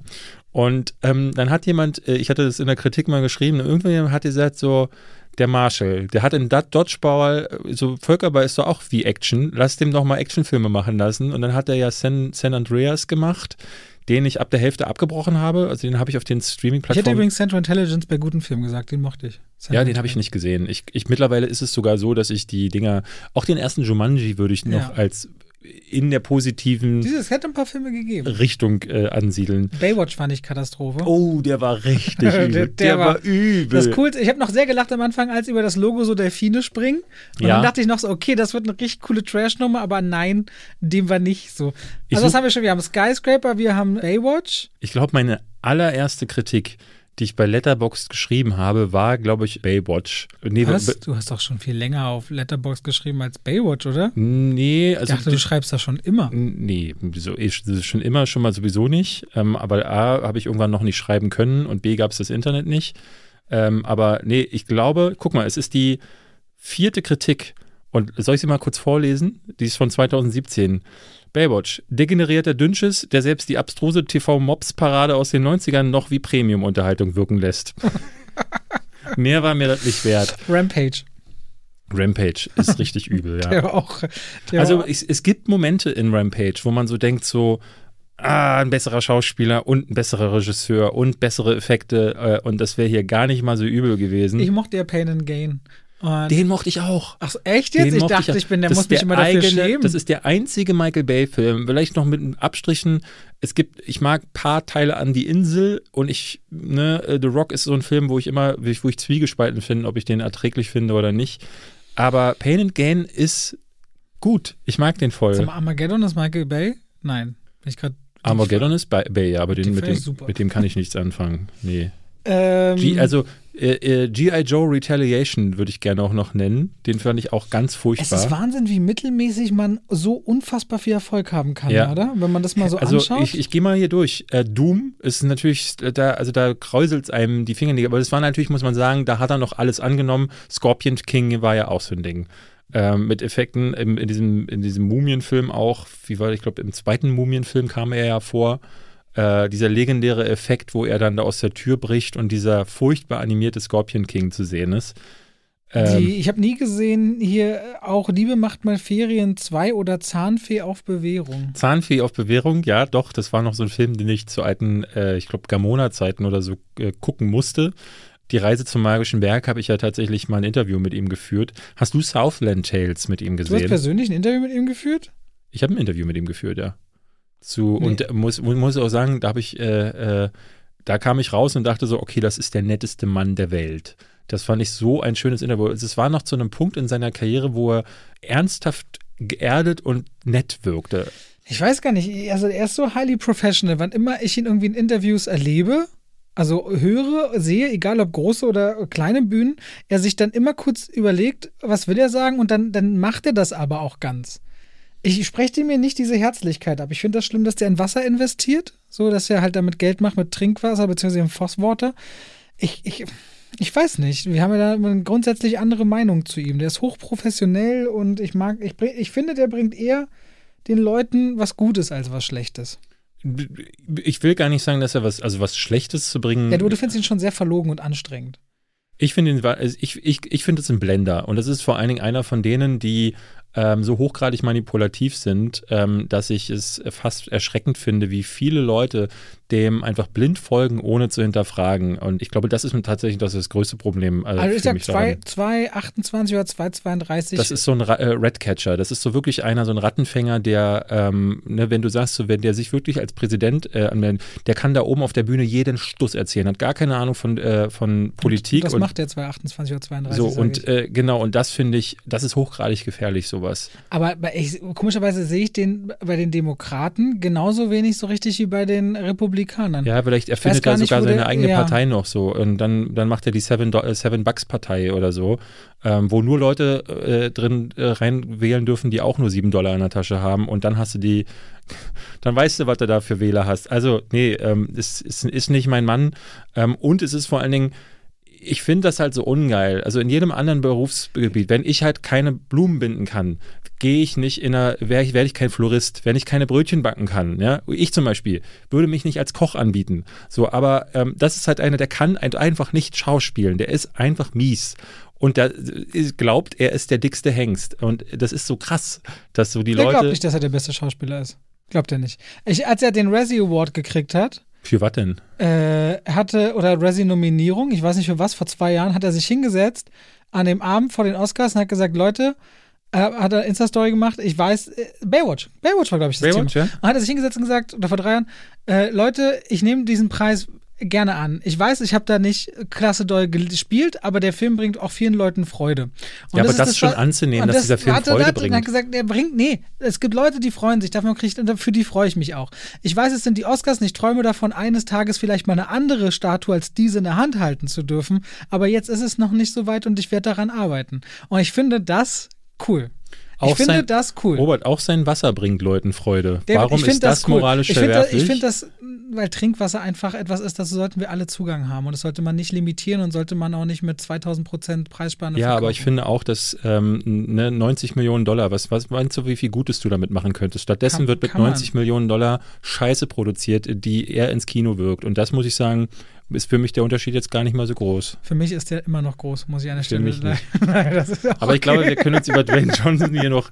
ich habe mir nur gerade vorgestellt, wie in einem Film Davids Leben, gespielt David von Ryan Reynolds, das fand ich schon mal oh super. Gott. David, äh, Ryan Reynolds immer wieder sagt, ja, das ist wie Dwayne Johnson und immer den ganzen Film lang, alles geht so hoch im Leben, dann wieder runter und am Ende wird vielleicht, am Ende denkst du, alles ist gut und dann fällt irgendwie bei irgendwelchen Bauarbeiten ein fetter Stein, fällt runter auf Ryan Reynolds, der David spielt. Und in dem Moment, wo David denkt, jetzt ist vorbei, es hätte doch alles so gut werden sollen, wird dieser Stein hochgehoben und er denkt, irgendwas hilft mir. Was ist denn jetzt hier? Und dann ist es Dwayne Johnson, den anguckt und sagt, hey buddy, I got your back. das fände ich einfach super, wenn das so die Erleuchtung am Ende wäre. Das, das habe ich jetzt überhaupt nicht verstanden, warum wir Rain Reynolds, warum, also. Weil du den nicht magst, aber ich glaube, der hat eigentlich genau deinen Humor. Deinen, deinen fiesen, dreckigen, also ich glaube, glaub, du magst Ryan Reynolds manchmal nicht, weil seine ähm, äh, für dich nervige Art immer so alles so ein bisschen äh, so, so, so, ich finde, sein Humor, den er nach außen trägt und dein Humor, wie du dich manchmal gibst, die sind sehr ähnlich. Und da Sachen, die sich ähnlich sind, die funktionieren manchmal einfach nicht zusammen. Ich glaube, in Ryan Reynolds steckt ein bisschen mehr, als du wahrhaben willst, auch. Das können wir ja nächste. Woche herausfinden, wenn wir beide vielleicht Free Guy gesehen haben. Wobei, äh, ich werde ihn am Dienstag noch nicht gesehen haben, weil ich ja nicht da bin. Dann hast du den schon geguckt. Wir werden irgendwann drüber reden. Wir werden irgendwann Vielleicht zeigen sie dir den im Disneyland. Das kann sogar sein. Siehst du? Bin ich ja, lustig, wenn du in Disneyland anstatt irgendwie rumzufahren, die ganze Zeit nur im Kino hängst und sagst, ich habe Geburtstag, ich mache, was ich will. Das wär's. ja, äh, dann macht's gut. Ähm, ja. Schade, dass wir über Snake Eyes nicht gesprochen Machen haben. Machen wir doch aber noch. Ach, den hätte ich so gern mit dir verrissen. Habe ich ja noch deine Meinung noch gar nicht gehört. Macht's gut, liebe Leute. Bis nächste Woche. Danke fürs Reinhören. Tschüss.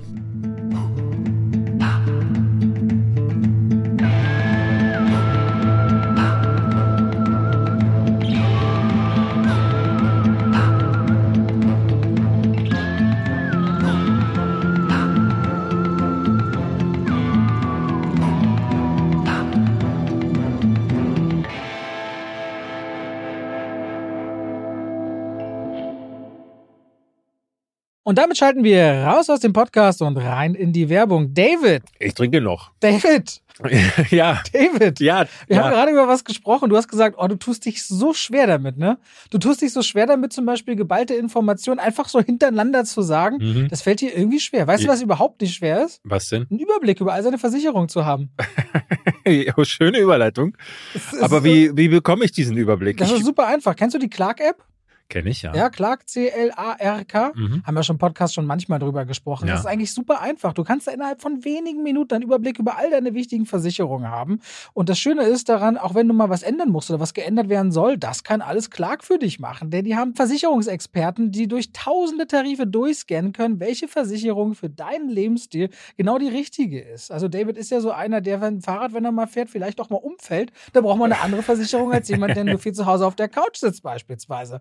Und klar kann das alles für dich möglich machen. Da kannst du deine Versicherung auch hochladen, da können die geprüft und gecheckt werden. Ist es genau für dich das Passende? Wichtig ist immer zu wissen, dass man dann sein Versicherungsmandat auch überträgt auf Clark. Das ist in der Versicherungswelt so gang und gäbe, nichts, was die jetzt erfunden haben. Das heißt, dein bisheriger Versicherungsvertreter, wenn es jetzt eine Unfall oder eine Haftpflicht oder eine Krankenkassenversicherung, also eine Gesundheitsversicherung ist, dann ist natürlich klar, das Mandat wird übertragen auf Clark, aber kann man auch jederzeit wieder kündigen und ist natürlich kostenlos. Und wenn ihr jetzt Clark ausprobiert, ausprobiert. Ihr findet natürlich alle wichtigen Infos und Links in den Show Notes.